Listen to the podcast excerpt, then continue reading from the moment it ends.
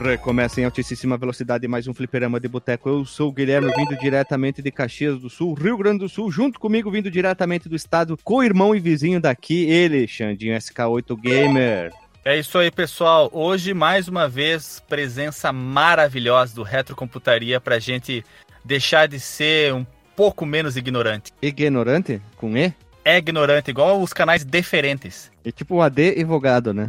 Advogados associados, não esqueça. Isso é AD evogado associados e o é ignorante. é isso aí.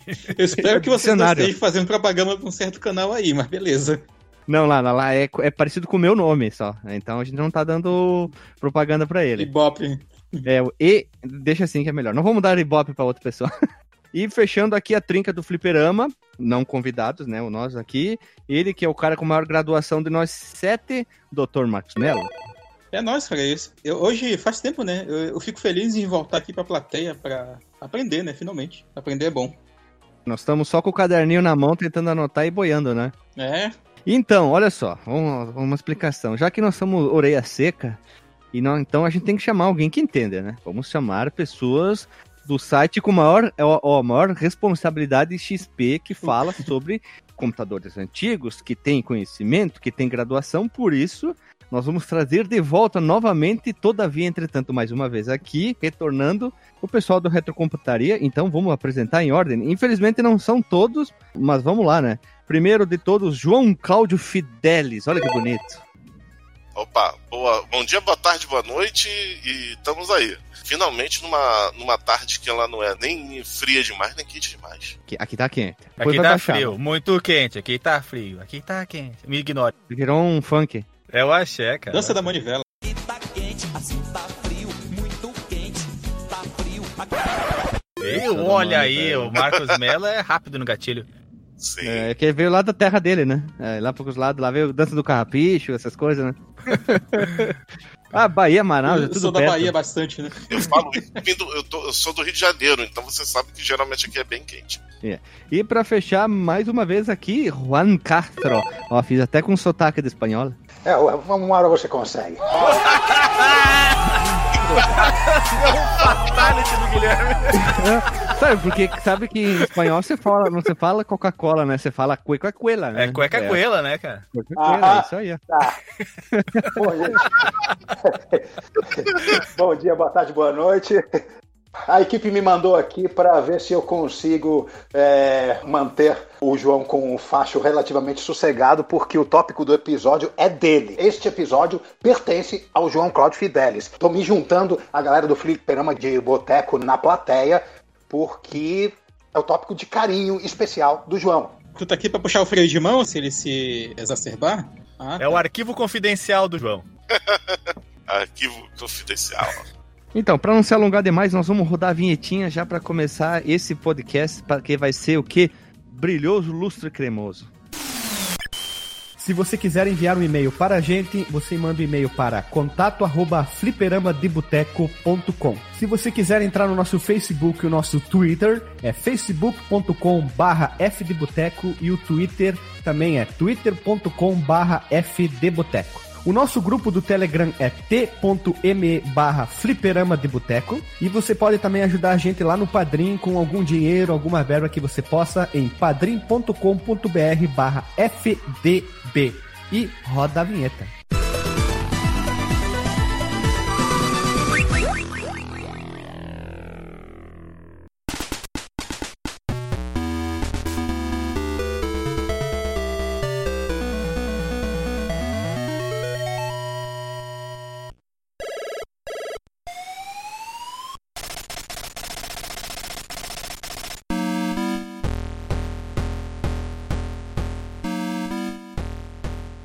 Voltamos da vinheta, pessoas amadas, bonitas, idolatradas. Estamos aqui reunidos nós, é, cinco aqui. Cinco? Pera, não. Cinco, cinco, tá certo. Aprendi a contar. Para falar sobre o quê? Micros japoneses e seus jogos, entendendo a história por dois pontos. Entre aspas, fliperama de boteco e retrocomputaria. Quem quer ouvir mais sobre o pessoal do Retrocomputaria, ouça o episódio do Fliperama de Boteco 166, que a gente fala sobre as maravilhosas máquinas de escrever com tela e o 210, que é o Donkey Kong Country 1, onde o Giovanni ele fez uma participação por áudio, um insert ali que ele fala sobre os computadores da Silicon, ó, Silicon Graphics, para dar um charme bonito, para dar uma, uma explicação mais técnica e não de orelha seca. Eu permito-me fazer um pequeno jabá relacionado. Vai lá. É, o Retrocomputaria também tem um episódio dedicado a micros japoneses. Eu não me lembro do número, mas depois da gravação eu vou mandar o, o link para vocês botarem no post, beleza? Só se for agora, meu Deus do céu. Não vai ser agora, vai ser quando a gravação terminar, ok?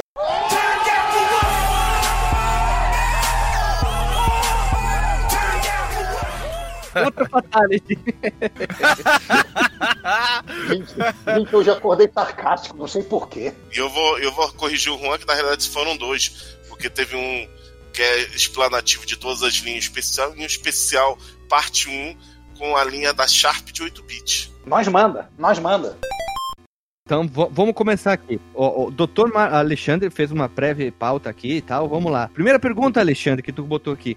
Como surgiu o mercado de micros japoneses? Do nada veio um cara assim, estalou os dedos, surgiu tudo ma- magicamente? Sim, não, né? Ou sim? Foram aliens. Foram aliens. Foi na era Meiji, né? Foram aliens? Chegaram lá e largaram os microcomputadores lá, coisa.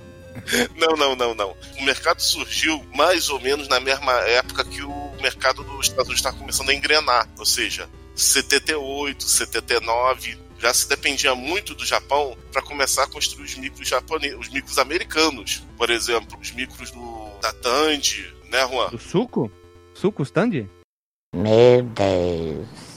Muito circuito integrado da Itachi, da, da, da Fujitsu. Foram fabricados lá no Japão e até, até micros inteiros, né? Commodore e a, e a Tandy faziam isso direto. Texas fazia não, né? Mas Commodore e Tandy era A direto. Tandy foi pra Coreia. Pelo menos pra, pra linha Coco, pra outra. Já Ah, é, tipo, tinha, o coco com K. Cocô com K. O Commodore tinha máquinas com peças praticamente inteiros que eram fabricados no Japão. Então o japonês já estava olhando aquilo ali. E uma das grandes empresas de eletrônicos lá, a NEC, lançou em 1978, nos moldes do nosso querido Apple I, que foi um marco-chave dos micros pessoais. Quer dizer, não foi o primeiro micro pessoal, mas foi um grande marco. Eh, lançando ele na forma de kit que até tem um nome engraçado para quem é das antigas aqui do Brasil, que ele tem o nome de um micro que foi fabricado aqui no Brasil pela Micro Digital, o TK80. Ou esse é conhecido. Só que o TK80 nacional, ele era um compatível com o G680. O micro da NEC só tinha em comum o Z80, por isso talvez o nome, né, com 80 no final. Hum. Ah, o 80 era em relação ao processador Zilog Z80 que era contido nessas máquinas.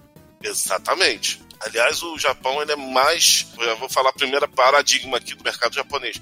E 8 bits ele é muito calcado nos 80, salvo algumas exceções. Eu tenho uma pergunta, cara. Lá no nosso episódio da segunda geração de videogames e também no nosso episódio do Crash de 83, a gente menciona sobre o barateamento dos microchips, né? Que foi o que levou eles a construir Sim. consoles com CPU e, e veio aquela expansão dos computadores e tal. Esse surgimento dos micros japoneses e tal, ele coincide muito com esse período aí também, né? Com certeza, é 100%. Porque o Japão nessa época aí, ele era, ele era meio China, né? O, o americano mandava fazer as, as peças, Sim. ou até partes, ou até micros inteiros. Então, imagina o Japão da década de 70 com uma China dos dias de hoje. Ou da década passada. Aí aconteceu o inevitável, né? Eles foram ganhando inteligência, pá. Não, chega de ser só suprimento pra você. Agora nós vamos fazer as nossas próprias coisas, tá? Acontecendo rigorosamente a mesma Exatamente. coisa. E, e aí eu, eu faço aqui a subquestão sobre isso que o Guilherme perguntou, se os micros estrangeiros eles chegaram a penetrar no mercado japonês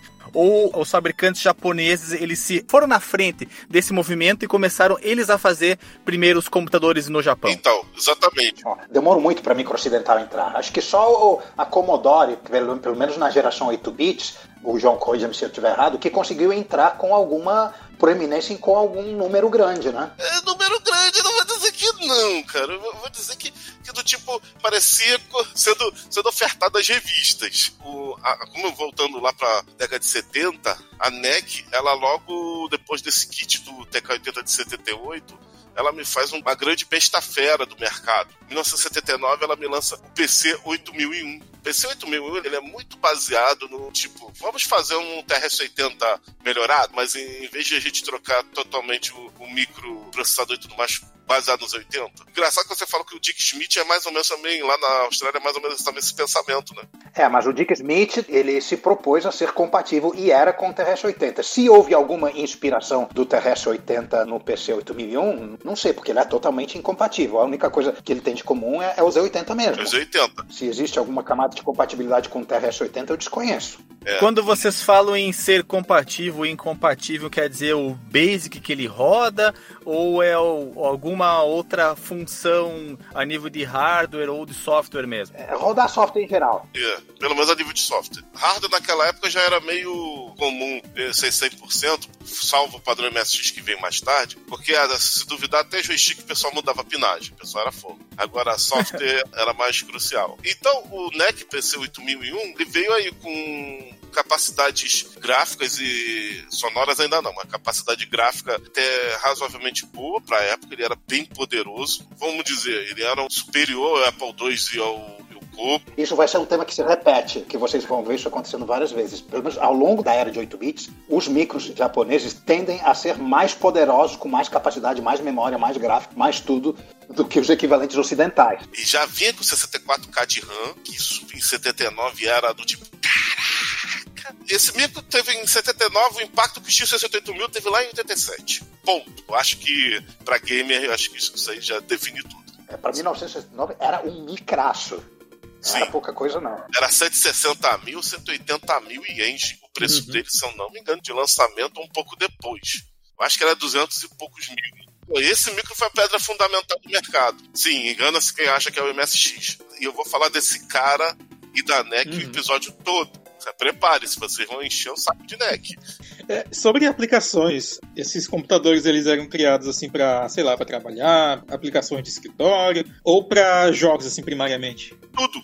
Naquela época, eles não tinham muito luxo de separar as coisas. Aliás, tinham, né? Aplicações mais profissionais eram mainframes, minis. Esse micro não, esse micro era um micro que você comprava caseiro.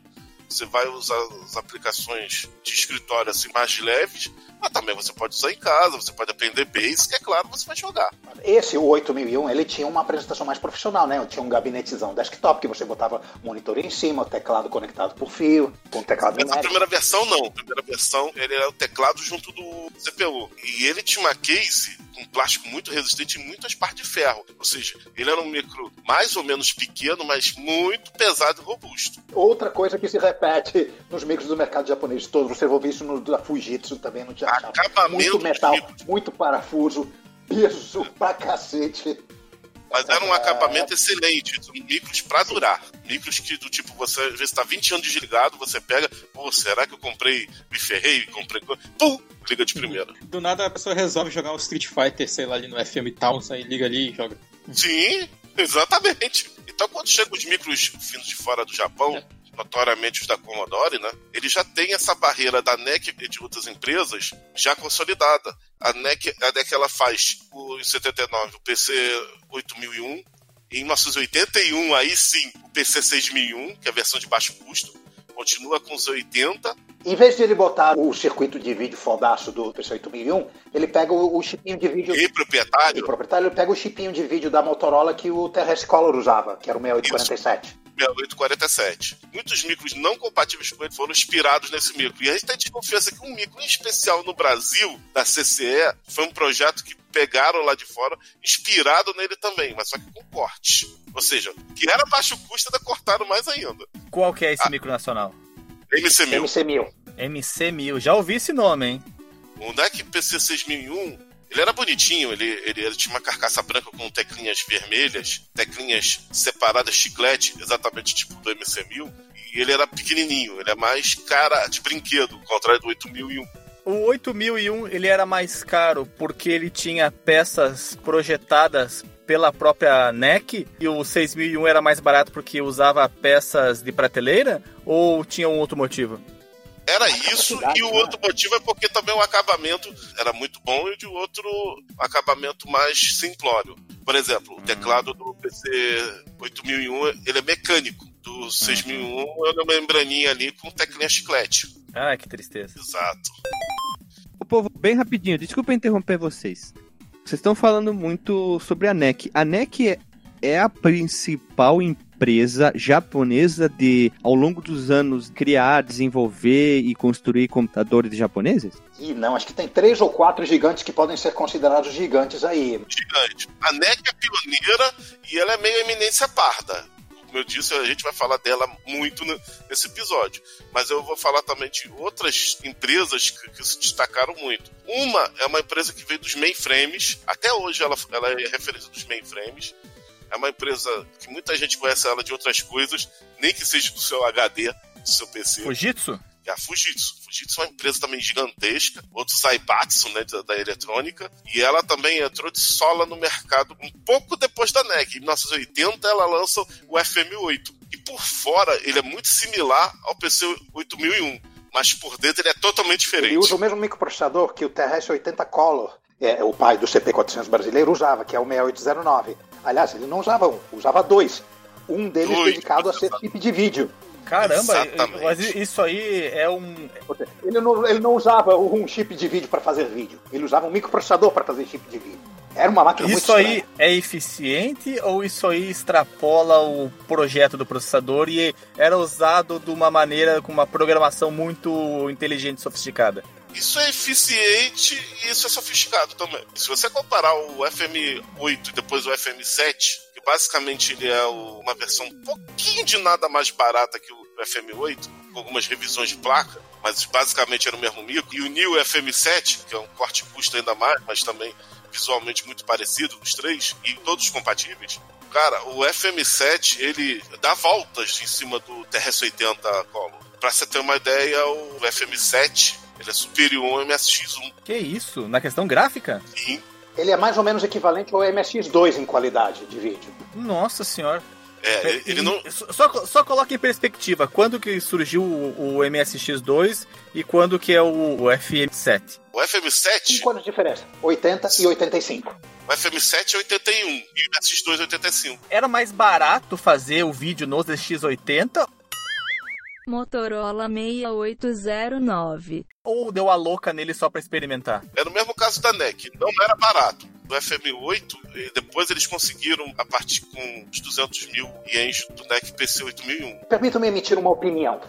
Os japoneses não tinham uma paranoia, um nível absurdo de paranoia que era nos fabricantes ocidentais, que era a gente tem que fazer esse micro barato, barato, barato. O preço não pode passar de tantos dólares, não pode passar de 200, não pode passar de 300, não pode passar de 100 libras, etc. Então, nessa paranoia, os fabricantes digitais iam cortando feature, cortando feature, cortando feature. Aí saía um micro mambembe, né? Vendia muito, era barato, porque vendia muito, vendia muito porque era barato. Depende do fabricante. Eu vou dar uma grande exceção para você, e uma exceção que ajudou muito o padrão MSX a se fixar como a segunda máquina de jogos do Japão durante a década de 80. Primeira, todo mundo sabe que é o Famicom, né? Existia um computador chamado Casio MX8, que ele é exatamente a antítese do que o Juan acabou de falar. Ele é o corte de custos do tipo, a Casio obrigou o padrão MSX a rodar com 8K os jogos e cartucho, sendo que o mínimo era para ser 16. Ela chegou, não, dá para ser 8K, corta aí. Essa máquina, ela consegue ter o preço quase de um console. Ela era pouca coisa mais barata que o SG-1000. Ele era um pouco mais caro que o Famicom. Um computador mais barato que um console? Ai, Caramba. fora a tiragem absurdamente gigante da, da Casio, né? A Caixa fez dois micros nesses moldes, né? Um com 8 vários, e 16 vários modelos. Eram muito, eram muito mambemes. Esses FMX da Caixa, mas veja bem, mesmo dentro do padrão MSX, a regra não era os micros serem mambemes. Esses da Casio eram. Esse aí eu sei, esse aí é o ponto fora da curva. Total, total. Então eles jogaram o nível de exigência técnica lá embaixo e nivelou por baixo o MSX daí. Foi bom pro padrão, porque o padrão vendeu igual pãozinho quente. O SG-1000 e o MSX, eles tinham basicamente o mesmo hardware, salvo o chip de áudio. Que se você não tiver ouvido de música, você não vai ver grandes diferenças. Aliás, eles estão tão semelhantes, mas tão semelhantes, que existe um programinha que consegue converter no ato, sem necessidade de recompilar código-fonte, um programa de SG-1000 para rodar em MSX. E, tipo assim, 70% dos jogos de, de SG-1000 rodam. Um beijo pra Pony Canyon. Pony Canyon foi quem adaptou a maioria dos jogos do SG-1000 pro MSX. Imagina, uma máquina que tem o, o hardware do SG-1000. Piorzinho em relação ao NES. Mas você tinha ao mesmo tempo um computadorzinho que você podia fazer o básico e aprender o Basic. Parênteses para os ouvintes. O SG-1000 que é um console da Sega, o primeiro console da Sega, para os que ouvem o, o FDB, não foi o Master System. Existe um console anterior ao Master System, também de 8 bits, com arquitetura parecida, mas mais limitada, que foi o SG-1000. Ele era equivalente ao ColecoVision. O ColecoVision, o MSX e o SG-1000, eles são basicamente bem parecidos. Fim do parênteses. Imagina você ter um mico na qualidade do SG-1000, também usa cartucho, também tem entrada para controle, você aprende Basic, você faz suas coisinhas, e o MSX tem uma grande vantagem que a Sega não tem. O MSX está livre do embargo da Nintendo. Então lá tivemos Konami, Taito, Namco, Hudson Soft, Enix, Activision, etc, etc.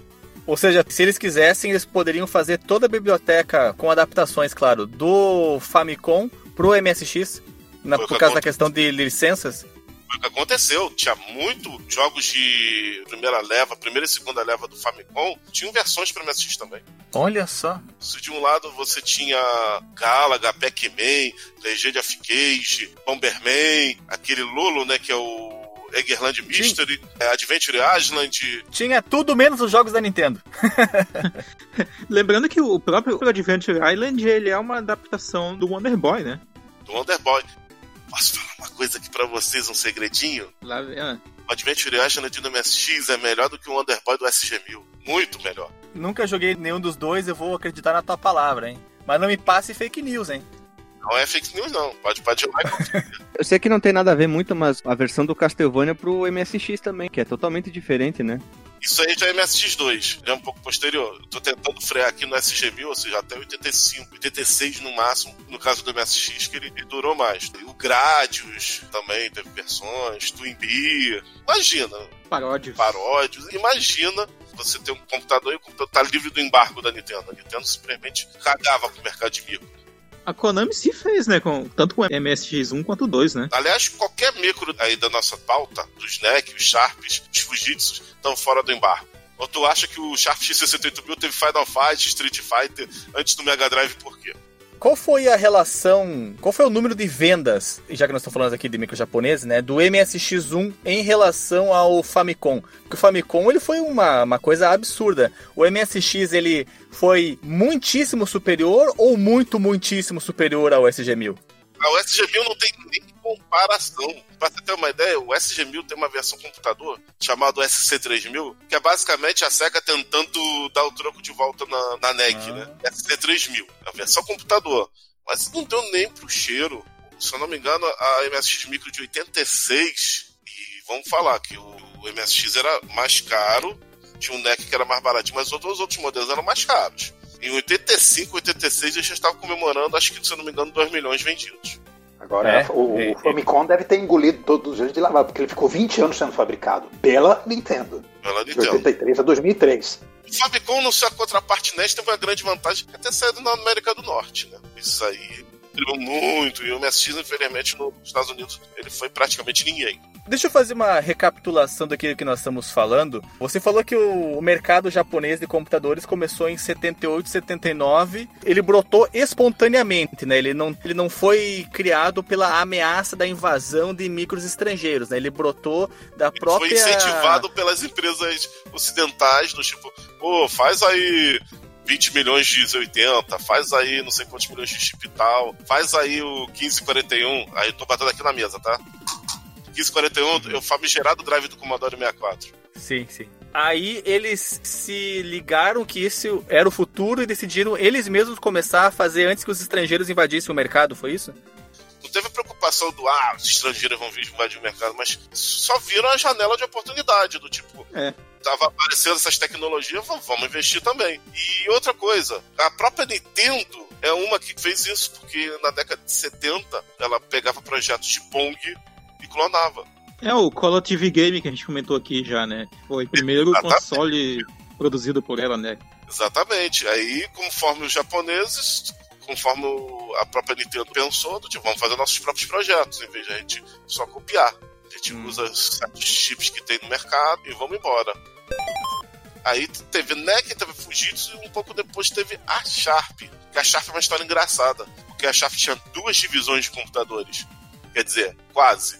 Era a Sharp Computer, que fazia uns Sharps da linha MZ, também nessa mesma época. Ela viu a, a Fujitsu e a Nex se movimentando e ela foi atrás também, não perdeu tempo. Então os MZ saíram nessa janela de 79 80. Refresca minha memória, o MZ é aquele que é tudo em um com monitor a la CP500? Isso, MZ80, exatamente. Ele é mais cara de TRS-80 e acho que ele é até um pouco mais rudimentar que o SNEC dessa época. Ele, era um Ele é muito mais... rudimentar, ele, ele nem tem modo gráfico. Isso, ele- Todos os jogos são feitos com caracteres de texto, é que nem o, o Mattel Aquarius. Exatamente.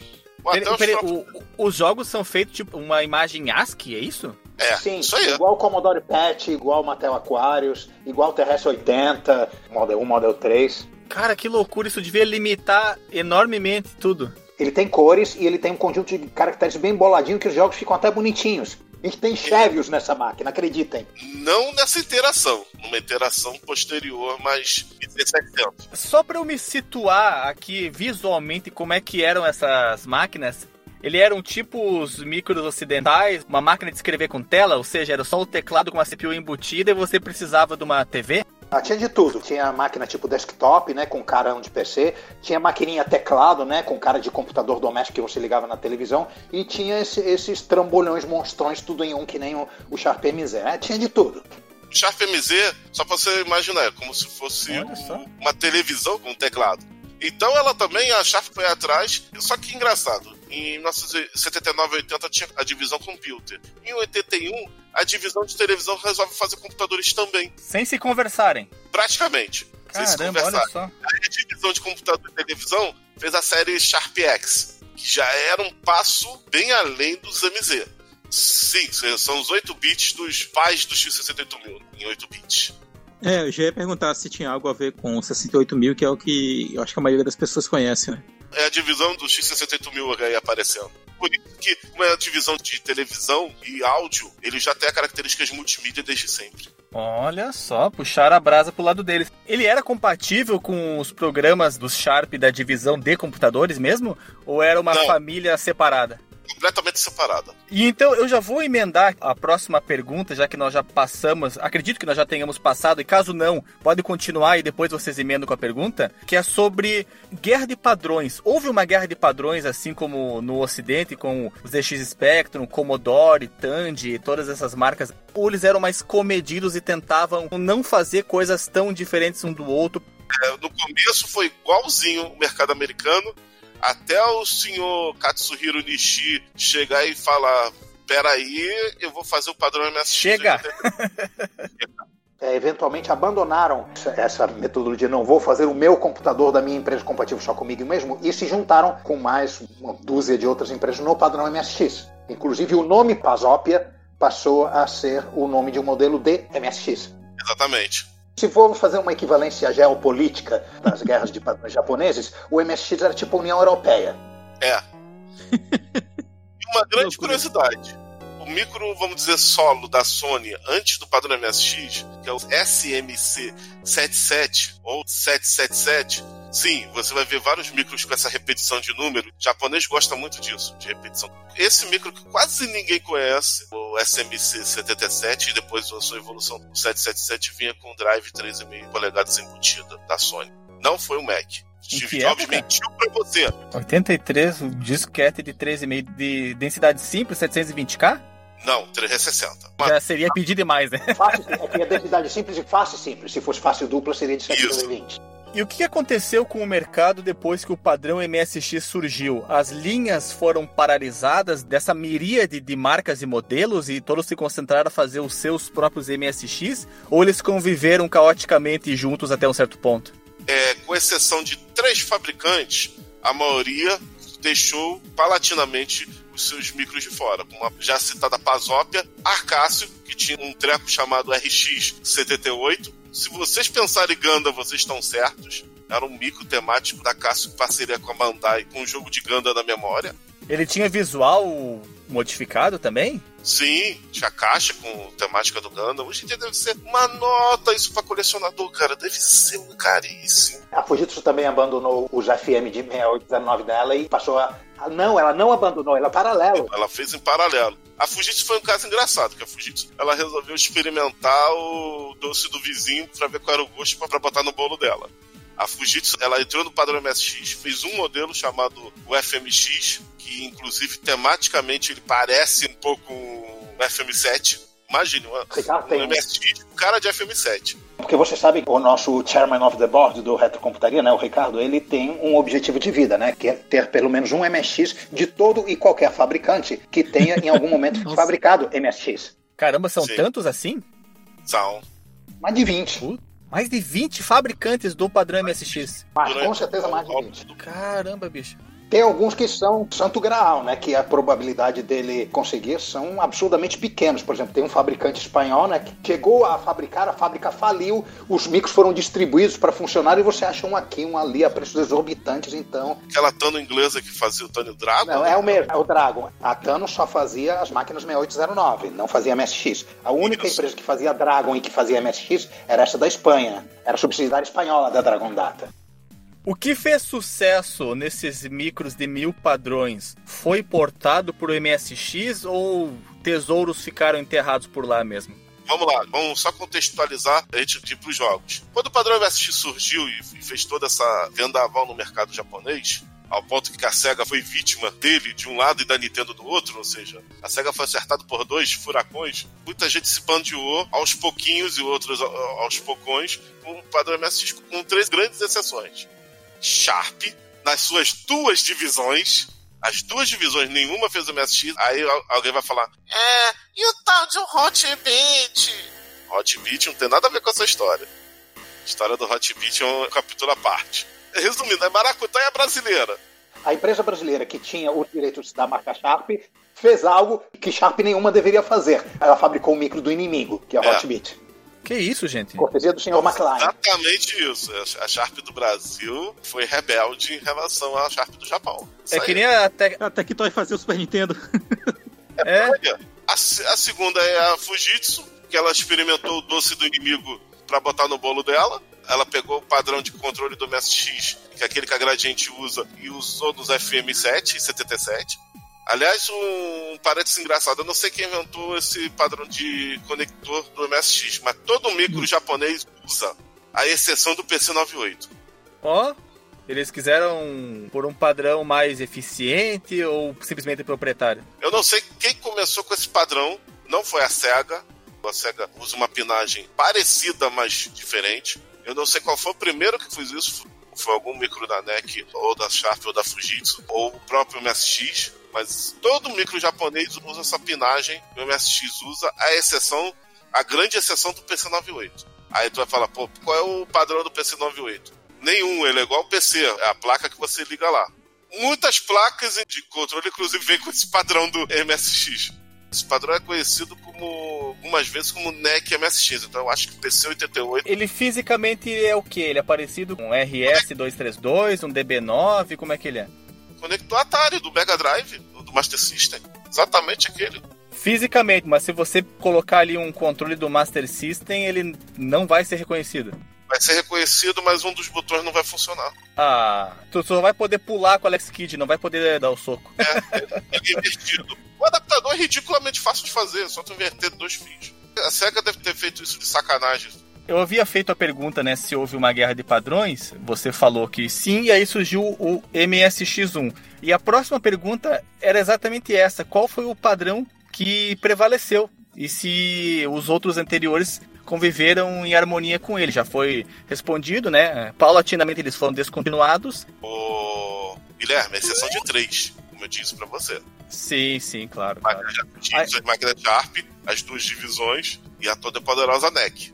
Eles tiveram sucesso seguindo esse caminho paralelo? Sim, a pancadaria comeu. Aí a gente tinha o padrão MSX de um lado, de outro, a Fujitsu com pelo menos duas linhas, a NEC com duas e a Sharp com duas. Quer dizer, o mercado continuou uma bagunça. o MSX só diminuiu um pouco a bagunça. No frigir dos ovos, era pra ter 30 linhas, caiu pra 7. Ainda é ruim, mas não era o absurdo que era antes. E já que com essas tantas ramificações para além do MSX, a próxima pergunta aqui da pauta é uma que me causa muita curiosidade a saber quem que foi o Amiga do Japão.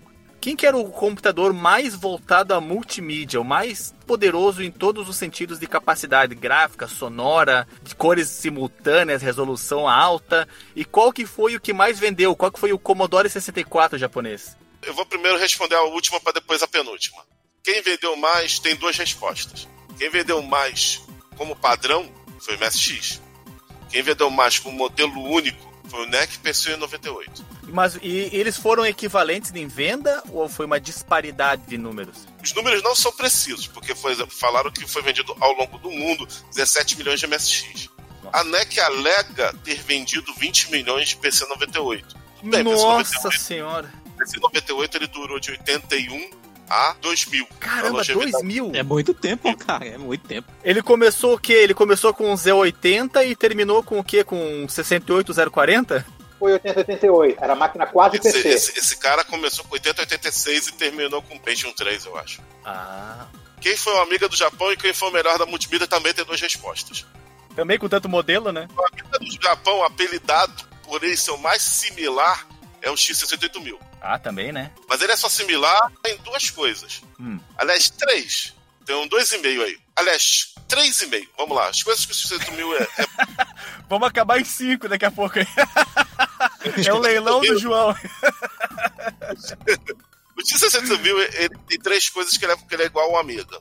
O Ele, 68000 pra, pra- pra começar, ele surgiu quando a linha X68000? Ah, Viu o modelo na linha? 1977. 87, tá. Engraçado que foi no ano que surgiu os amigas populares que todo mundo tem, que é o 500 e 2000, né?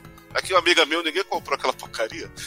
Desculpem, pra quem gosta do Amiga Mil. Só o Andy Warhol. Só, é só o Andy Warhol. Então, o Amiga meio que começa em 87. Pra valer em 87. E, ironicamente, o X68000 surgiu no mesmo ano. O X68000, ele tem um fatídico Motorola 68000, que aí eu digo que isso aí nem é, é só similaridade com a Amiga, é similaridade com tudo que, é- que não é Intel. Mac tinha, primeiro Atari, Mac, tinha, Atari ST, Mega Drive, arcades. Eu queria perguntar isso, cara. Quando que surge esse chip da Motorola, né? Porque muita gente usou ele, né? 81, 82. O chip Motorola 68000 foi lançado em setembro de 1979, 41 anos atrás. O segunda coisa igual, aliás, terceira, né? Eu falei o negócio da data de lançamento, que é a semi-igual, foi o nicho dele. O nicho dele. Jogos é, e aplicações de Áudio. áudio nem tanto, mas o engraçado, áudio nem tanto. Mas gráfico sim, apesar dele ter suporte a, a, a MIDI também. Aliás, todo mundo começou a ter sua interface MIDI, incluindo os 8-bit, MSX, PC88, todo mundo teve MIDI. Acho que isso aí foi culpa da Yamaha, que fez um micro voltado pra música, que é o Yamaha MSX, né? Ele veio com chip de áudio usado no lendário DX7. Uma coisa importante desses MSX musicais da Yamaha, que foi o único MSX que conseguiu ter uma penetração forte no mercado americano. Que, é, inclusive, se você perguntar a um americano sobre essa máquina, ele fala, ah, sim, aquele computador musical da Yamaha dos anos 80, papá, e a sigla MSX não vai aparecer na mente dele. Era o computador musical da Yamaha. Eles só usaram essa máquina como um instrumento musical. O MSX era só um instrumento musical nos Estados Unidos por causa da Yamaha. Eles não conheciam como MSX, conheciam pelo nome da máquina, né? TX5M. E os Tanto é que a, que a Atari tentou brigar com ele com o Atari ST, né? Ah, o Atari ST foi uma resposta a esse micro da Yamaha no, no mercado americano? Na realidade, o Atari ST foi uma resposta ao Amiga também. Mas eles botaram id pra responder. E, e uma curiosidade. O pessoal da Atari, ó, vamos botar o mesmo chip de som dos MSX, agora sim. Aí o pessoal da Yamaha, otários, esse aí é o chip de som normal, a gente botou do teclado. Eles botaram um PSG no Atari ST. Aqueles teclados profissionais que tem até som de cachoeira, é isso? X7. Aquele teclado da Yamaha que foi sinônimo de anos 80. Loucura. Aquele cara. teclado que você escutava a música do RPM, agora vou, vou datar o. aquele timbre de áudio. Eu vou datar mais ainda. Esse teclado Yamaha é pros teclados o que o Kennedy é pro saxofone. É por aí, é isso aí. É isso. Agora, coisa curiosa: esse chip de áudio foi muito usado em vários arcades e o X68000 teve um desse embutido. Por padrão ou ele era uma expansão? Padrão. Ele era expansão no 8-bit. Era expansão no Sharp X, né? Sharp X, X, X Turbo. Z. Então o X68000 só não era uma estação de áudio porque não quiseram. Devia ser, eu que não achei nenhuma informação é, confiável eh, em inglês ou, ou língua que eu entendo, que eu não falo japonês.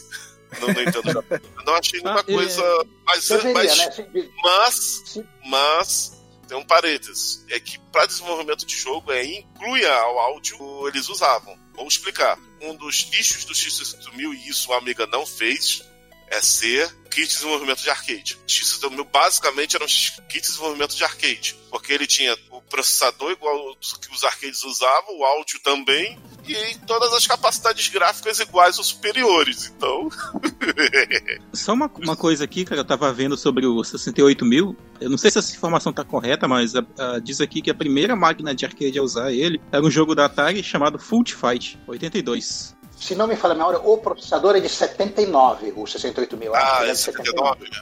É, mas quando ele saiu de 79, caríssimo. Ainda se usa o Motorola 68000, a família inteira dele, né? Ainda se usa hoje? Ele tem sucessores ainda fabricados e que se usam para aplicações embutidas agora. Não tem Tipo o muita- Z80 antes, né? Ah, algum tempo atrás, Sim, né? mas também, você também acha, acha, acha, acha Z80s. Por exemplo, ainda no F-16, o 68 mil tá ainda lá no computador de bordo do, do F-16. Voltando para minha resposta, porque a última coisa que ele é igual é porque o X-8000 fazia propaganda e tinha um símbolo de faraó. O faraó é símbolo do Deluxe Paint do Amiga. Então até algumas caixas de, de Amiga e de X-8000 eram parecidas, porque tinham faraó nos dois. Ah, isso que eu ia perguntar. Se para questões gráficas, como, por exemplo, editoração eletrônica, criação, manipulação de fotos, ele tinha o mesmo uso do Amiga. Ah, ele, ele dava, pô, dava e dava muito. Tinha um programa lá que é chamado ZBrusher, que ele,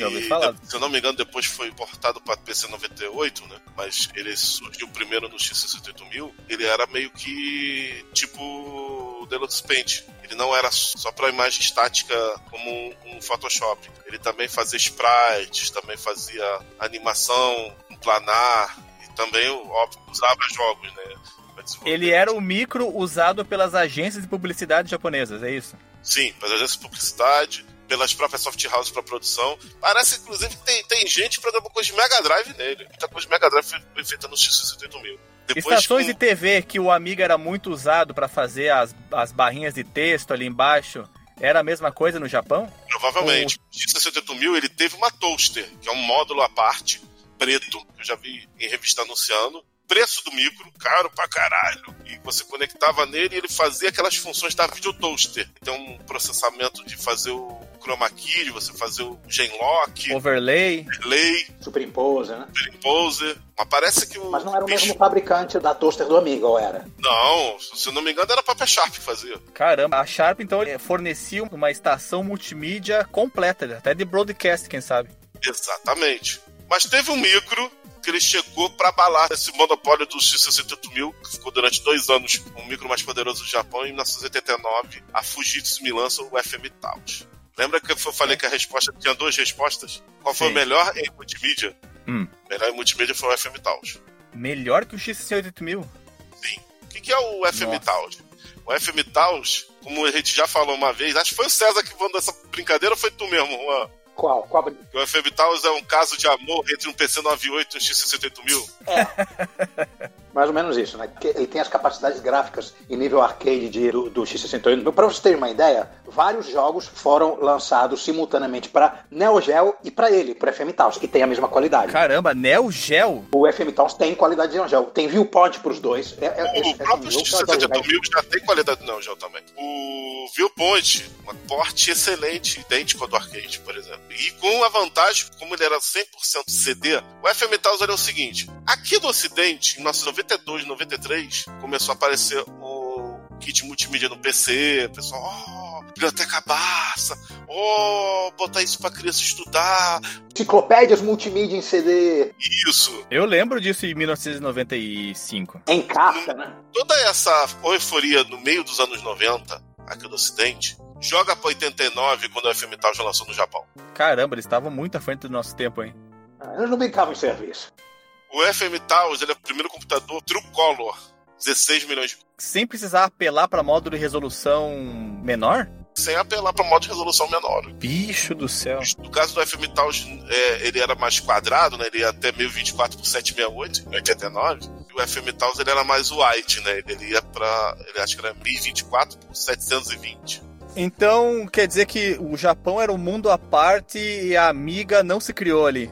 Não deu. Até o Commodore 64 se criou só um pouquinho. É a única coisa da Commodore que se criou um pouco, e só um pouquinho. Ah, também teve um Apple II. Eu acho que o VIC 20 se deu melhor, porque o IATA pelo menos teve um. Também teve uma edição japonesa do Apple II. Também teve. Apple II puro, mas não chegou a ter um Apple II GS, que era a versão mais melhor dele, vamos dizer. Não. Não, foi só uma tentativazinha. Fizeram uma edição japonesa do Apple II, mas não durou muito, não vendeu muito e ficou por isso mesmo.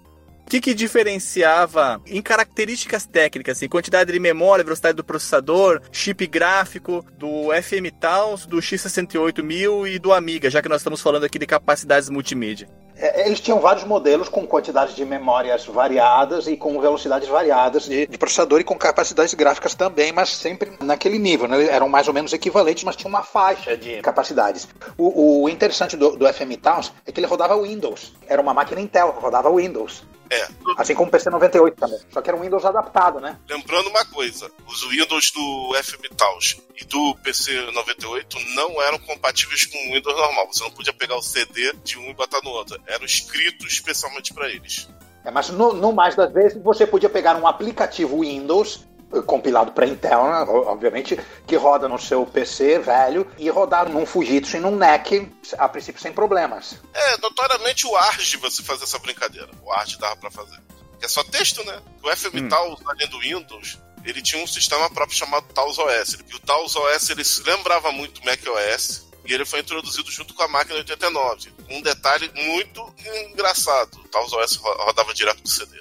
Caramba, era um live CD em, em que época isso?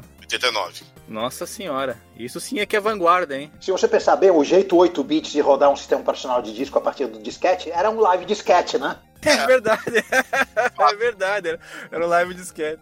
Essa máquina, o, o FM Towns e o PC 98 e também uma máquina americana que é a série Tandy 1000, eles têm uma coisa interessante. Eles nasceram como máquinas quase PC, mas não exatamente é, compatíveis a nível de hardware com o PC e acabaram convergindo ao longo do tempo para serem simplesmente mais um clone de PC. Eles tinham o processador compatível com PC, mas o barramento, digamos, era diferente. Não era o mesmo barramento usado É, no. alguma diferença no mapa de memória, alguma diferença nos gráficos, etc., que, que fazia não ser exatamente um PC, menos nas suas Ah, primeiras tá. versões.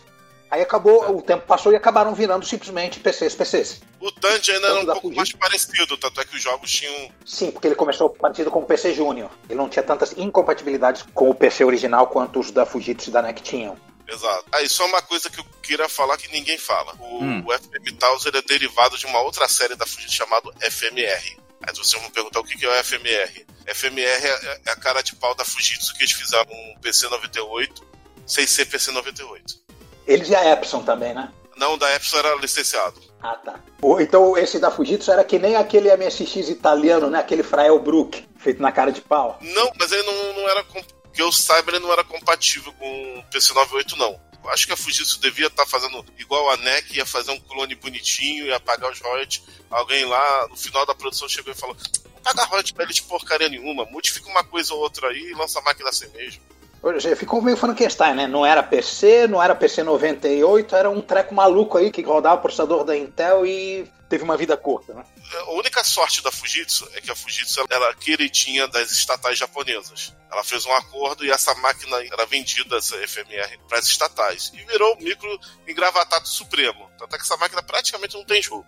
Ela tinha algum nível de compatibilidade com PC? Tipo, rodava alguma edição de MS-DOS ou algo assim? Mesmo caso do PC98. Tinha que ser escrito para ele, era compatível via arquivo, ou então um arquivozinho tipo RAR. O que? O micro empresarial governamental que não tinha suporte para Lotus 123 e para o WordStar, eu não acredito.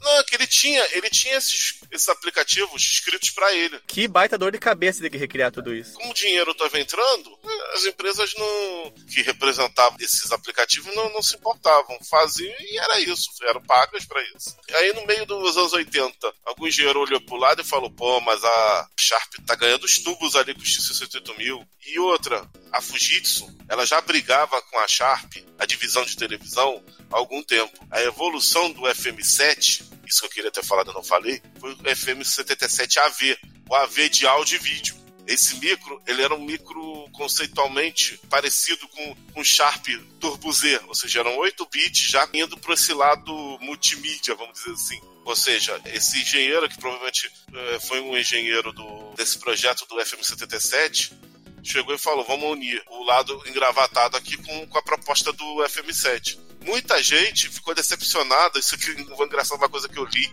que traduziram, Juan. Muita gente ficou decepcionada, o caminho natural seria ser o 68 mil, né, para FM Taos, porque o FM77AV era os dois 6809. Sim, Mas o 680, apesar de serem dois processadores da Motorola, o 6809 não é muito similar ao 68000. 68000 tem um jeitão assim, meio que levado pro RISC. O conjunto de instruções dele não tem nada de, de parecido com o do 6809. O 6809 é mais parecido com uma versão Big Engine do, do 1180 do que, do, do que com o 68000. Eu tenho uma dúvida sobre longevidade. A gente falou aqui do 68.000, falamos do FM Towns e do padrão PC98, né? padrões diferentes do MSX, né? Resumindo. Qual deles teve mais sucesso comercial? Deixou descendentes? Deixou saudade? Como é que foi? Deixou muita saudade. Vamos lá. O MSX, todo mundo sabe que ele foi descontinuado em 1993. E muita gente jura de pé junto que foi culpa do 3DO. Que na época era só a Panasonic que fazia o Turbo R e eles usaram a, a mesma linha da loja para fabricar os FZ1. Até o de vai a lenda urbana eu não sei. Porque nessa época a MSX Magazine já não era mais publicada, a MSX Fan já estava nas últimas, padrão, a maioria das publishers não fazia quase nada para ele. Ele já estava muito defasado em relação a- aos outros computadores, era isso? Sim, mesmo no caso do MSX Turbo R. Porque nessa época, o que, que você tinha em 93? Você já estava já com um X68030, Nossa. que é a última encarnação do FM Tal já em modelos de 486 e Pentium. PC 98 21, que é o sucessor do 01 com modo VGA e com também 486 e Pentium e, e notebook. Então, por isso que eu falo que isso é meio lerdo urbana. O Turbo R, infelizmente, não dava pra concorrer com essas máquinas que eu acabei de falar, não. E essas máquinas também já estavam já no finzinho da vida, principalmente o 680 mil. Que dos três, desses três grandes 16 barra 32 bits, foi o primeiro a morrer. Ele durou de 87 a 94. É bom, tá bom, tá bom. Ficou marcado no coração. A parte boa dele é que ele teve software de qualidade do início ao fim da vida dele. Os últimos jogos de lançamento dele e do FM Taos, vamos botar aqui também, teve muita coisa de qualidade. Eles morreram e Morreram atirando. morreram atirando, morreram com vulnerar de herói, pressione F para respeito. Esse esquema. Taos e o PC98, eles morreram pouca coisa de diferença. Um morreu em 98, outro morreu em 99 para 2000. FM Taos durou até 98? Sim, por que, que essas linhas duraram tanto? Você pergunta. Por quê? Por quê? Graças a- ao Intel, processador da Intel. Era um PC, né? Esses micros eles foram sofrendo um processo de PCização, doselização, windowlização. Eles foram se modificando em direção ao PC, mas se mantiveram compatíveis com os softwares escritos anteriormente? Exatamente, eles foram virando híbridos, dois em um. Tu podia rodar o software antigo através de uma camada de emulação, é isso? Ou ele rodava nativamente mesmo? Olha, eu acho que ele tinha ali os dois componentes, porque o processador é o mesmo. Ou seja, já em termos de código, tava em tudo em casa. O PC98, eu tenho muita curiosidade. Se puder explanar mais sobre ele, porque é uma arquitetura que eu sempre tive muita curiosidade e eu não encontrei muito material, talvez eu tenha sido meio preguiçoso. Então eu vou me Então, aproveitar de ti agora para tu poder falar bastante do PC98, que é uma coisa que me instiga bastante. Eu vou falar do modelo que eu tenho. Um PC 9821 NA13, que ele é um notebook de PC 98. Ele é um micro da NEC, já de 1995, e ele já é Pentium, não me engano, 13366. É, eu tenho um jogo chamado Samurai Shodown, que ele é um jogo da época do Samurai Shodown 2, que ele é híbrido do PC 9821, e esse jogo também roda nos PCs 2 barra Windows normais lá do Japão. Acho que eu tenho Fatal Fury 3 também assim. Essa máquina, ela tem dois chips de vídeo e um chip de áudio 2 em 1. Um. Ela tem o chip legado do PC 98 de vídeo, os modos gráficos dele e um VGA. E você não sente que tu tá rodando VGA que tu tá rodando PC 98. Totalmente transparente. Tu não sabe que a máquina tem dois. Se eu te falasse, se você mexesse na máquina, tu não ia falar que ele tem dois chips de vídeo. Que impressionante. E no caso do áudio, é a mesma coisa. Ele é um OPN e um OPM e um OPL. É um OPN3 e um OPL3. Só para explicar. Os chips de áudio do X68000, ele é da família do OPM, que é desses teclados. NEC e Fujitsu usam os OPNs, que é a família do Neo Geo e do Mega Drive, e de algumas máquinas da Taito. Ele, para ter compatibilidade, por exemplo, Doom é um jogo escrito para PC 98 e que ele diz: melhor rodá-lo com OPL3. Existiu a versão da Sound Blaster para Cebus, slot do PC 98. Sound Blaster, isso aí. Seria equivalente a uma Sound Blaster AUI ou uma Sound Blaster Live ou uma Sound Blaster 16? 16, a, a 32, a WE até 96, 98 tiveram som de plástico. Então seria essas aí, todas aí. Acho que live não teve. Essa hum. que você mencionou de passagem, essa outra coisa nas, nas quais esses micros japoneses faziam questão de se estabelecer como não PCs, né? Eles não tinham slots de expansão compatíveis com PC. Era uma ação de blaster feita para ele. Tiveram que fazer justamente porque o burst de expansão era incompatível. Isso. Outra coisa também que o pessoal, pouca gente sabe, é que o PC 98 teve uma placa para rodar os jogos do PCFX do console. E ela é uma placa 2 em 1. Um. Ela rodava os jogos do console PCFX. Aliás, 3 em 1. Era um kit de desenvolvimento do PCFX, que era um videogame que nasceu meio morto, quase ninguém queria fazer jogo, então é um PlayStation Aruse, só que com uma máquina que já estava meio morta. E a terceira coisa é que ela era uma placa de expansão 3D para o NEC PC98. E que, tananã, adivinha que jogo era? Adivinha que chip de, de vídeo era? Pau EVR de primeira geração. Aí tu vai perguntar, Pau EVR? Sim, o do Dreamcast. O Dreamcast era o Pau EVR 2. Fecha você. O PC 98, ele era o quase padrão PC do Japão. O padrão PC em si, ele só foi ser dominante no Japão após a morte do PC 98? Basicamente, até a NEC passar pro lado do, do vencedor, Sim. principalmente usabilidade dele mais fácil plug and play. O mesmo padrão que aconteceu no, no resto do mundo, que eles acabaram Exatamente. em todas as plataformas divergentes. Mas ainda assim, a gente ter começado um pouquinho antes, o 3.0, né, que foi o primeiro dessas máquinas. Essas máquinas rodavam entre 3.0 e 3.11. O que a gente fala lá pro ocidente, vale pro oriente. Quem matou as máquinas clássicas foi o Windows. Culpa do Bill Gates. É uma morte que começou no Windows 3.0 e fechou o caixão em 95 apesar que tem a lenda que a Sharp e a Itachi elas se beneficiaram por causa da SEGA, né? Que a SEGA mandava fazer 68 mil a rodo, né? Encomendava mercado a tal ponto que a produção de 68 mil no Japão era alta, por causa do Mega Drive e dos arcades. Então tem essa historinha também, de que por um tempo eles seguraram a onda. Se você abrir um Mega Drive, você vai ver muitos chips lá, uns Motorola, outros muitos escritos Sharp e alguns escritos Itachi. Eu vou fazer aqui agora uma pergunta que a, a galera deve estar tá se mordendo para que a gente faça, para que a gente entre nesse tópico. Que jogos que essas máquinas deram pra gente? Cara, Quais são os jogos que tu pode dizer de cada máquina? Tem vários. No MSX é até clichê, né? Eu falo de eu meter logo um Metal Gear, né? É um clichê que todo mundo fala. Mas não saindo da Konami e nem do Kojima, tem aquelas duas séries, né? Metal Gear e Castlevania, diga-se de passagem. É. é. é, porque eu não queria também sair do Kojima, porque eu ia falar de duas séries do Kojima e da Konami, que é Snatcher e Policenaut. Snatcher no MSX? No MSX e no PC 88. Caramba, eu jurava que o Snatcher era uma coisa de 3DO. Não. Ela tem MSX. 3DO é Policenaut, mas calma, aqui também não é. Ah, sim, o Snatcher é do Sega CD, é verdade, desculpe. Policenaut é, é, é do 3DO. Sim, o Snatch saiu depois pro PC Engine, pro Sega CD, pro Playstation e pro Saturn. Mas os primeirões são do MSX e do PC 88. Inclusive tem um detalhe interessante. Esse que saiu depois, inclusive, ele é tipo um remake, né, do Snatch original, né? Ele é um remake expandido. Com dublagem, novas cenas e tal. Sim. Não, conteúdo a mais. O terceiro capítulo, o Hum. jogo termina de uma maneira inconclusiva no MSX e no PC 88. E o Kojima fez um terceiro episódio conclusivo já no PC Engine e no Sega CD. E as versões PlayStation Saturn também tem esse final, óbvio. O ruim do PlayStation Saturn foi a censura. Até engraçado, até a versão do Sega CD americana era mais gore que a versão desses consoles de 32 bits. Pasmem, senhores. Policynaut é o sucessor é, espiritual do SNET.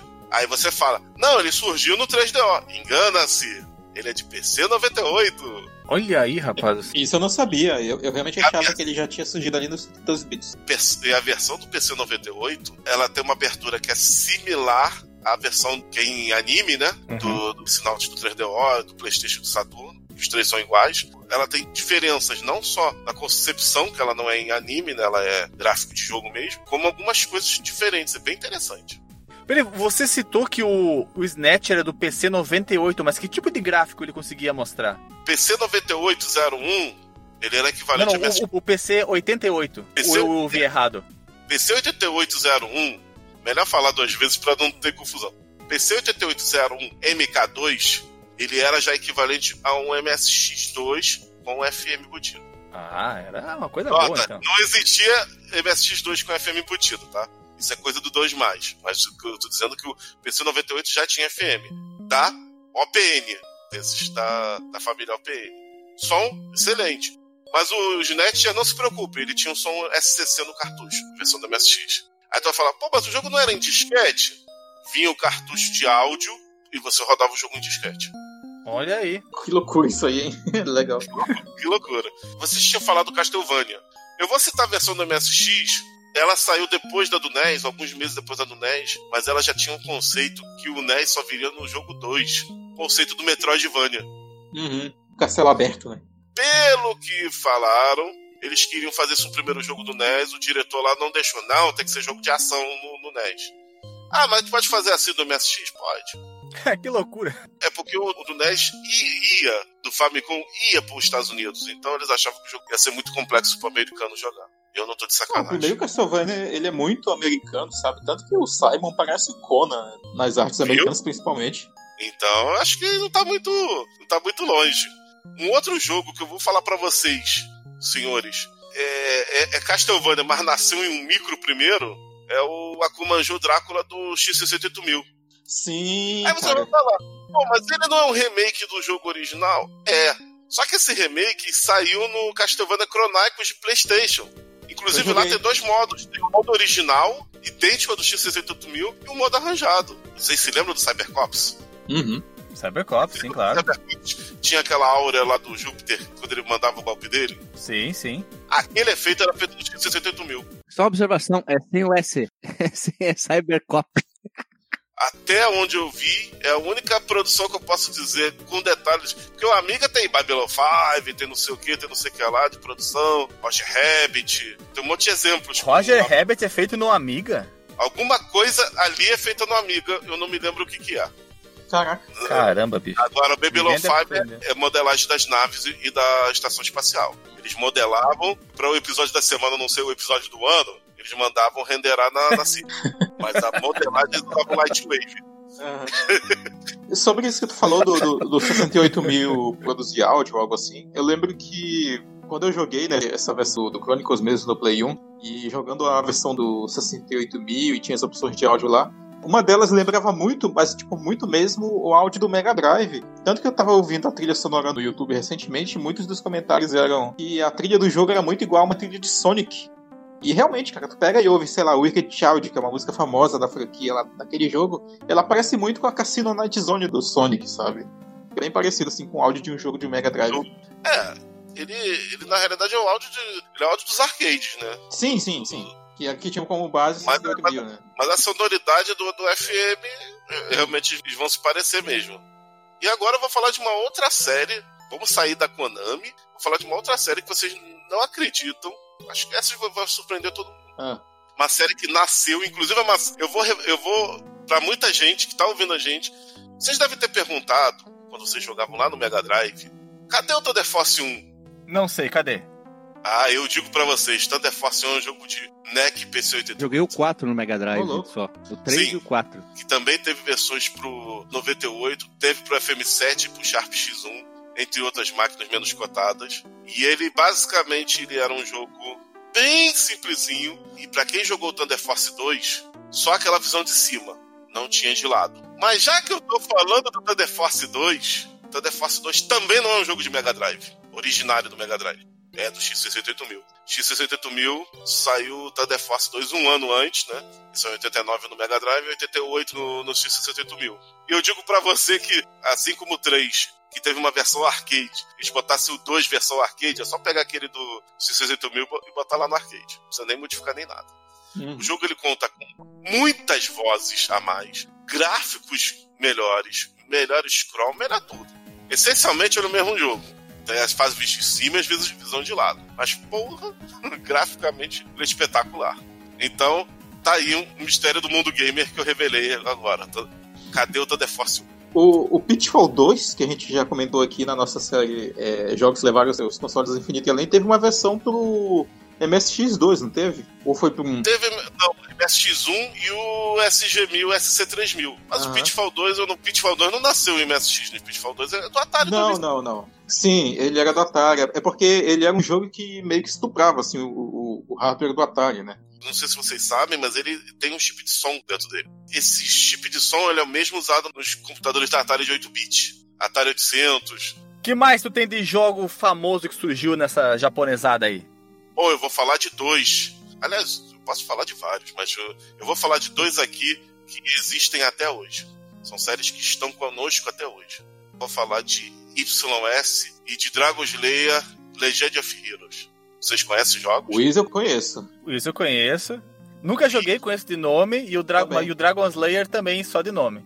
É, Le- Legend, Legend of Heroes. Por que, que eu tô falando ênfase nesse Legend of Heroes? Porque a série começou com um nome e hoje em dia continua com outro nome. Ele começou com Dragon Slayer e no número 6 ele passou a ser Legend of Heroes. Esses dois jogos foram feitos pela Falcon, Nihon Falcon, e o YS nasceu em 1987 no NEC PC8801. Tem versão pra tudo.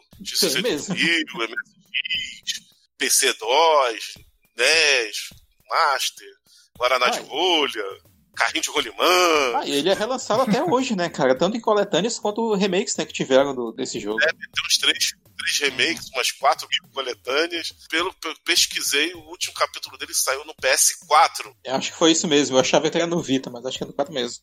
Lançamento ocidental do PS4. Então agora cita dois que morreram, mas que são muito bons e que mereciam ganhar uma continuação. Dois, vamos lá. Primeiro é uma série que eu gosto muito, que é a Fantasma Soul de Vales. Fantasma Soul de Vales nasceu também no NEC PC 8801, por isso que eu ia falar muito de NEC. Passou pelo MSX, onde eu conheci a série, os dois primeiros episódios. Passou no X68000, o episódio 2, não, considerado por muitos um dos mais emblemáticos, porque ele tinha um gráfico, uma cara gráfica totalmente distinta dos jogos do PC Engine, mas ao mesmo tempo era tão bom ou melhor quanto do, do PC Engine. E ele morreu junto com a empresa depois do PC Engine e tem uma tentativa aí no, no jogo meio erótico que eu não vou nem comentar, tá? Deixa quieto isso aí. É o que sobrou, né? E falar do filhote dela, que não surgiu em computador, mas é só pra que eu me empolguei um pouco, que é a série Elvianto, né? É filhote da série Vales. Já- produtores. Já ouvi falar, nunca joguei. Elvianto, o Ernest Evans, que não é tão bom assim, e o Annette Again. E o outro eu vou trapacear, eu vou eu, em vez de falar dois, eu vou falar três, porque esses dois são da Fale, mesma fale.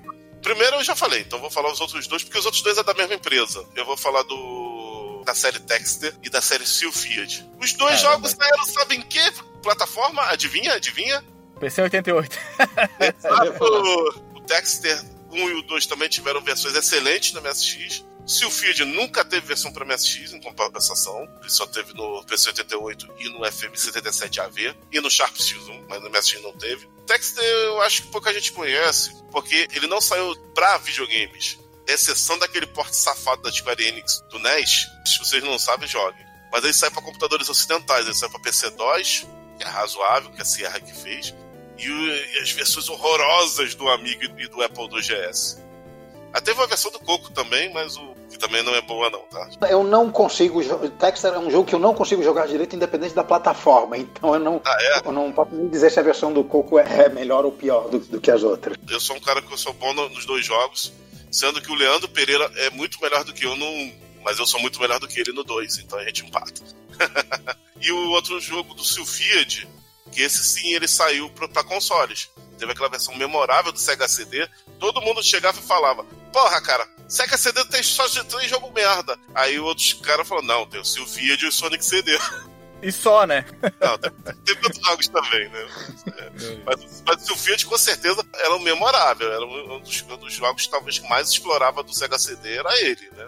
Era sensacional. E- E, depois ele teve uma versão pro PlayStation 2 e outra pro, pro Xbox 360, vejam só vocês.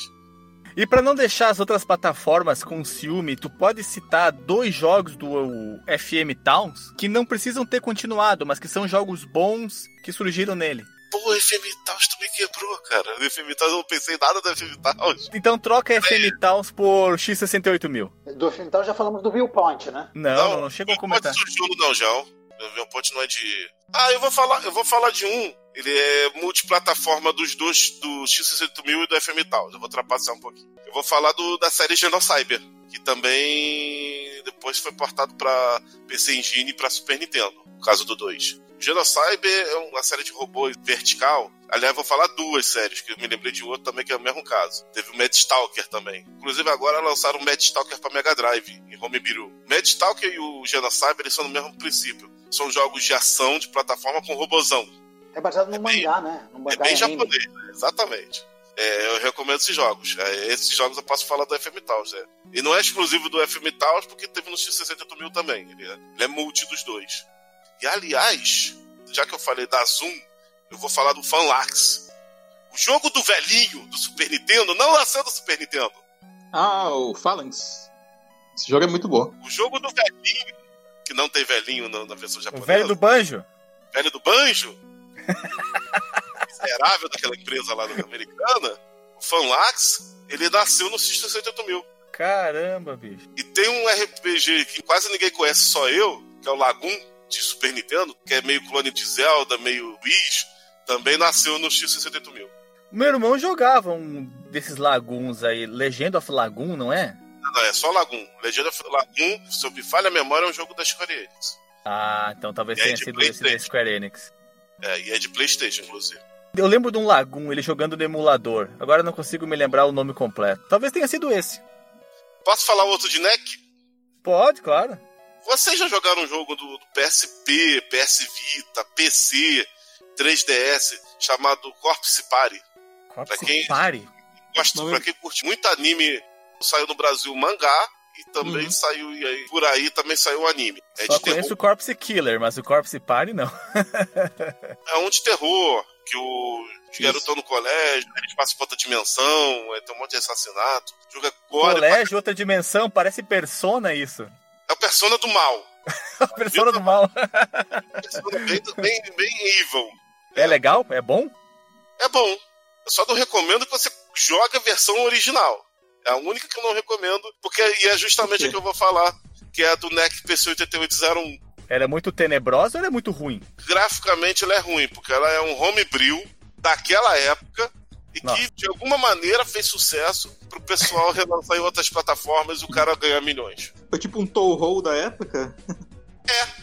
Aliás, ele é meio contemporâneo do Torro. O Torro não é 94, 95? Aham.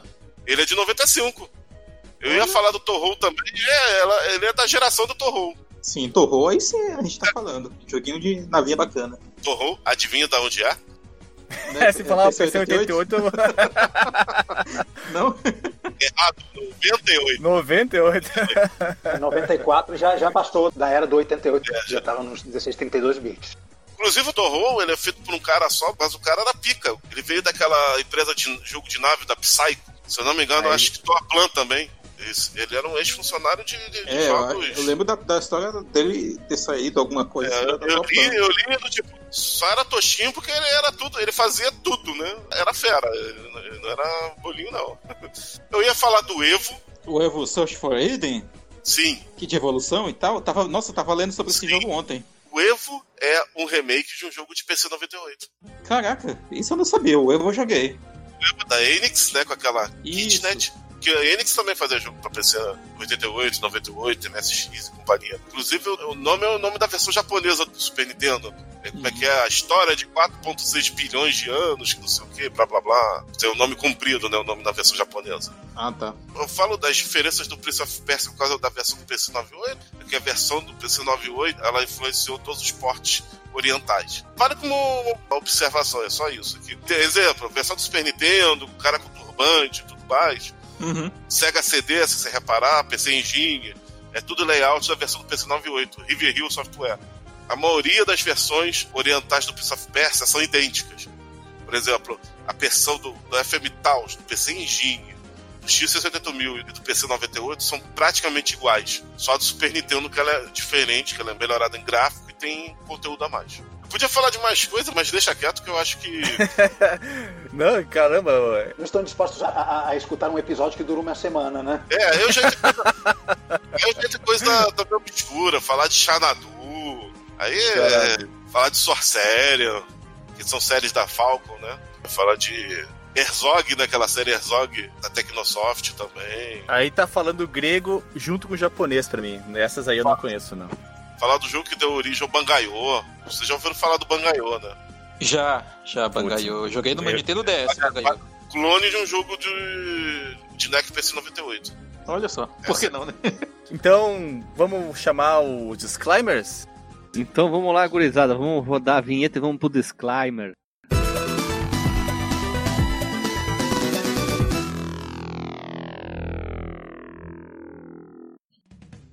Voltamos da vinhetinha, povo amado, e vamos agora pro disclaimer. Antes, vamos nós. Xandinho SK8, teu disclaimer.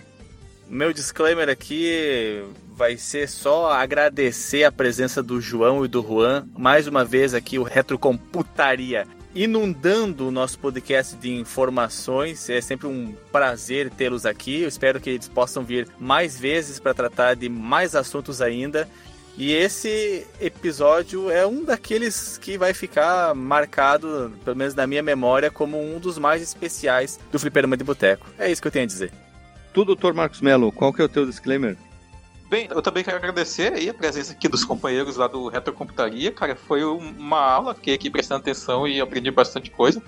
Esse com certeza é daqueles episódios que eu vou ouvir mais de duas vezes, assim, pra assimilar a quantidade de informação que a gente recebeu. E é isso, né, cara? Quando quiser, quando a gente tiver temas assim, e não vamos hesitar em chamar vocês de novo, cara. Tamo aí. Juan e John. Olha só, John. Os disclaimers de vocês aí? Possam fazer o jabá de Vai lá, vocês. John, você primeiro. Bom, galera, muito obrigado aí pelo convite. Pra mim é sempre um prazer inenarrável, inenarrável estar aqui falando de videogames e computer games com vocês aqui. Só peço que vocês, pra quem estiver ouvindo, dê um pulinho lá no Retro Computaria. Apesar das nossas pautas não serem sempre de jogos, tem muita pauta de jogos lá. E a gente fala muito de hardware, fala muito também de coisas de computador mesmo. A gente chegou até a falar de aplicativos, vejam só vocês. A gente falou de planilha, gente. A gente falou de processador de texto. Então, se vocês estiverem interessados nessa parte aí também, coisa mais. Se você estiver interessado no- no hardware das máquinas, como elas funcionam, essas máquinas maravilhosas também, escutem a gente. E se vocês quiserem acompanhar nossos episódios de jogos, que tem, fizemos episódios sobre Doom, fizemos episódios sobre Shutting Ups, sobre, sobre jogos de Adventure já, de RPG. Apareçam lá, escutem lá o Retro Computaria, cujo slogan é Velha seu PC. Fala aí, Juan. Bom, gente, é sempre um prazer ser convidado para Casa dos Passos para bater papo. Me diverti pra caramba com essa gravação. Eu espero que os ouvintes também gostem e que vão lá assistir o nosso podcast, como o João já falou. A, a despedida aqui se chama disclaimer, né? Isso. É só pra parecer chique, É. né? É, então, bom, então, então tá certo. Em Roma como os romanos. Então, se os sintomas persistirem, procure um médico. Cara, eu entendi Roma como os romanos. Entendi isso. Se fosse as romanas, ainda até tudo bem, né? Mas os romanos vai, Não, vai querer gregos, pass- né? vai passar o cerol na gente. Então é isso aí, pessoal. Queria agradecer o Juan e o John. Ó, que bonito, né? Juan e John pela participação e trazer tanta informação e fazer com que eu me sinta mais burro, inútil e um tijolo que fala, né? Tijolo não revida, hein? Se vocês não repararam, são dois Joões, mas de idioma diferente, um em português e outro em espanhol. Aí, a gente tem nome exótico, mas é peão também. Até, até o Ricardo com, com aquele sobrenome de salada de consoantes dele. Então, agradecer a todo mundo. Esse poderia ser chamado o Fliperama de Boteco Tech. Criar uma nova subsérie aqui dentro, porque ele é tão técnico, né? Tan- Tanto Fliperama de Boteco. né? Olha ali, ó. Fliperama de Botec. Quem é Nerd Tech perto de nós, né? Cuidado pra vocês É. não fazerem resumos, de botar nomes assim resumidos, porque vai virar Botec. Fora que a gente pode substituir, tipo, o fliperama de Botec tudo. Pode vai botando, usando todas as coisas que tem Tech e vai substituindo por nós. aqui. Fliperama de Boteco Mundo. Então é isso aí, pessoal. Agradecer a todo mundo que ouviu. E se você sabe mais alguma coisa ou lembra de alguma franquia de todos esses computadores antigos que pra muita gente sentem tanta falta e colecionam, né? Infelizmente a gente tem que ter uma caixa forte do tio Patinha para poder colecionar tudo isso. Então comentem na seção de comentários alguma Sim. franquia que você saiba que começou nesses computadores com tela, como eu carinhosamente apelidei. Máquina de escrever com tela, Guilherme. Vai escrever com tela. Até com certeza o pessoal vai me xingar. Eu deixei muita coisa do MSX de fora, de franquias que nasceram no MSX. Mas, gente, o espaço é reduzido. Senão eu ia falar aqui até 2021. Que nem o Juan falou, um episódio de uma semana, o cara posta no site, o cara vai ver o tempo de duração lá, 77 horas. O cara, não, isso tem uma coisa errada, deve ser um áudio com problema. Dá o play, arrasta lá pra metade e tem áudio falando, né? Se fosse distribuído em CD, ia ser tipo um Final Fantasy, né? Era 3 CD, assim, só de podcast. No finalzinho, cara, por favor, insira o próximo CD. Eu ia falar que seria tipo banda de rock progressivo, de 76 minutos de música. Também. 4 LP, só a primeira música. É Fliperama Topográfico Boteco.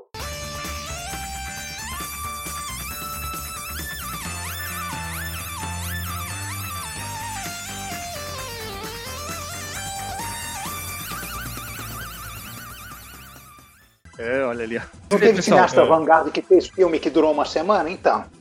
Beijo na bunda, pessoal. Até semana que vem. E até.